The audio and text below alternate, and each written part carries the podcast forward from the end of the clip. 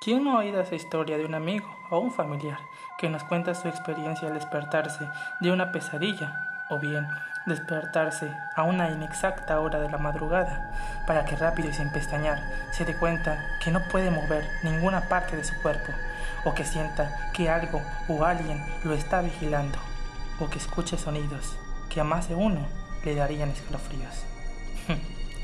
Creo que todos hemos escuchado alguna experiencia así, o bien la hemos vivido en carne propia. Buenos días, tardes o noches, sea la hora en que nos estés escuchando. Amigo mío, amiga mía, espero que estés teniendo muy buen día. Y si no estás así, no te preocupes. Esto es nueva conversación y tu amigo Jesús ha llegado para contarte datos y curiosidades sobre terrores nocturnos, parálisis del sueño y ataques de pánico en la noche. Así que prepárate bien, acomódate, conecta los audífonos y si puedes escucharme en la noche mejor. Esto es nueva conversación y comenzamos. Parálisis del sueño. La parálisis del sueño es una incapacitación de todo el cuerpo. Esto pasa cuando se está en el periodo del sueño. Cuando uno se despierta de repente, el cuerpo todavía sigue con una relajación muscular, lo que significa que tú despertaste, sí, pero tu cuerpo no. Es como cuando puedes hablar en tu mente, sin mover la boca y sin generar ni un minúsculo ruido. Pero no hay de qué preocuparse, ya que la parálisis de sueño suele ser corta y después de unos segundos a minutos uno ya recobra la movilidad en todo el cuerpo. Bien, esto no parece tan terrorífico, ¿verdad? Bueno, no puede parecer al principio, pero recordemos que cuando nosotros no podemos movernos y solamente podemos hablar mediante la mente, como el profesor X, no podemos conectarnos con otras mentes, pero podemos hablar en nuestra propia mente, ¿ok? Lo que pasa es que nuestra mente nos juega muy malas bromas, sobre todo nuestro subconsciente. Como por ejemplo, bueno, cuando estás solo, ¿nunca has experimentado la sensación de que hay alguien detrás de ti? ¿Nunca has sentido como que escuchas ruidos, llantos o lamentos? Esto se debe a que tu subconsciente te hace muy malas bromas. Ahora, ponte en los zapatos de una persona que está bajo los efectos del parálisis del sueño. Está en una cama, se acaba de despertar y no puede moverse. Puede abrir sus ojos, pero no puede moverse. En medio de la noche. Silencio. Puede que escuches algunos grillos, puede que escuches a los coches pasar. No lo sé. Pero en ese preciso momento, no sabes qué es lo que puede hacer tu mente.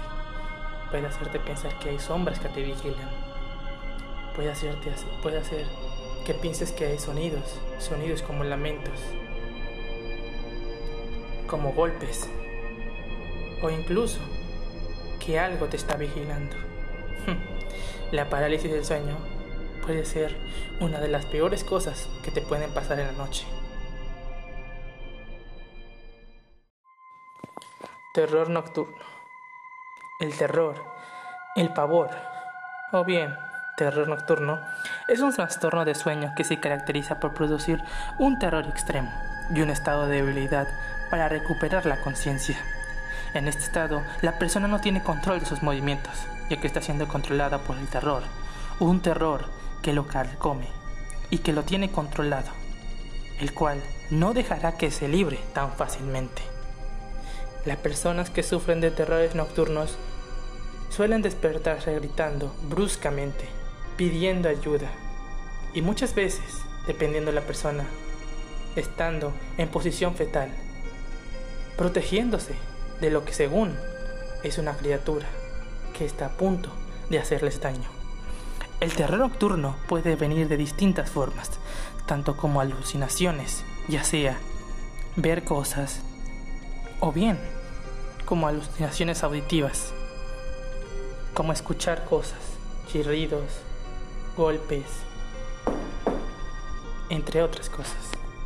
Sin, sin embargo, los terrores nocturnos no se quedan ahí, ya que es muy conocido que una persona puede morir por una pesadilla. ¿Y qué genera el terror nocturno? las pesadillas.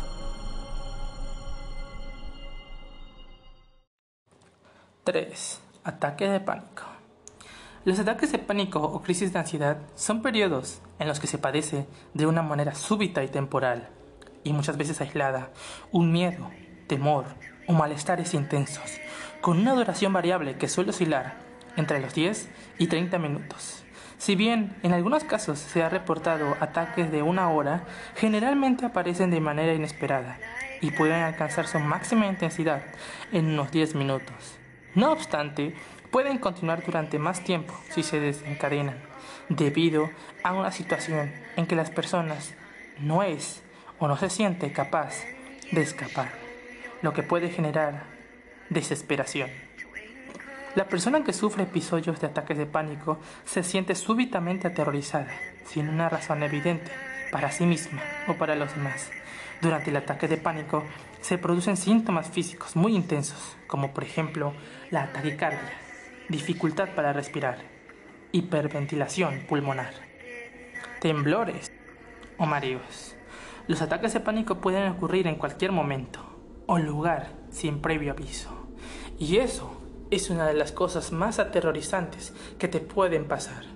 ¿Por qué? Fácil. Tú puedes estar viviendo solo, ¿ok? Vamos a poner el ejemplo. Tú puedes estar viviendo solo,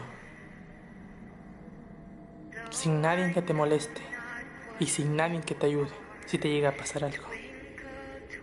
Estás en tu cama, recostado, tratando de dormir y sin previo aviso te da un ataque de pánico.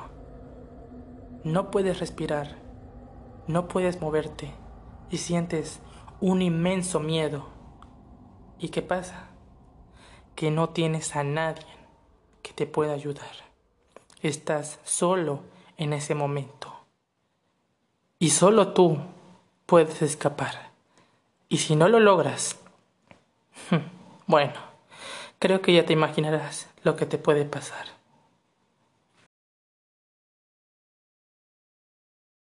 Y bien, estos fueron tres datos y cosas aterrorizantes que tu mente puede hacerte pasar en las noches.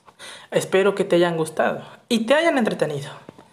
Nos vemos el miércoles, donde tendremos una colaboración con un chico fitness que nos hablará un poco de su historia, unos consejos para quienes quieren adelgazar, entre otras cosas. Así que nos vemos el miércoles. Hasta la próxima. Esto fue una nueva conversación. Yo soy tu amigo Jesús y nos vemos. Chao, chao.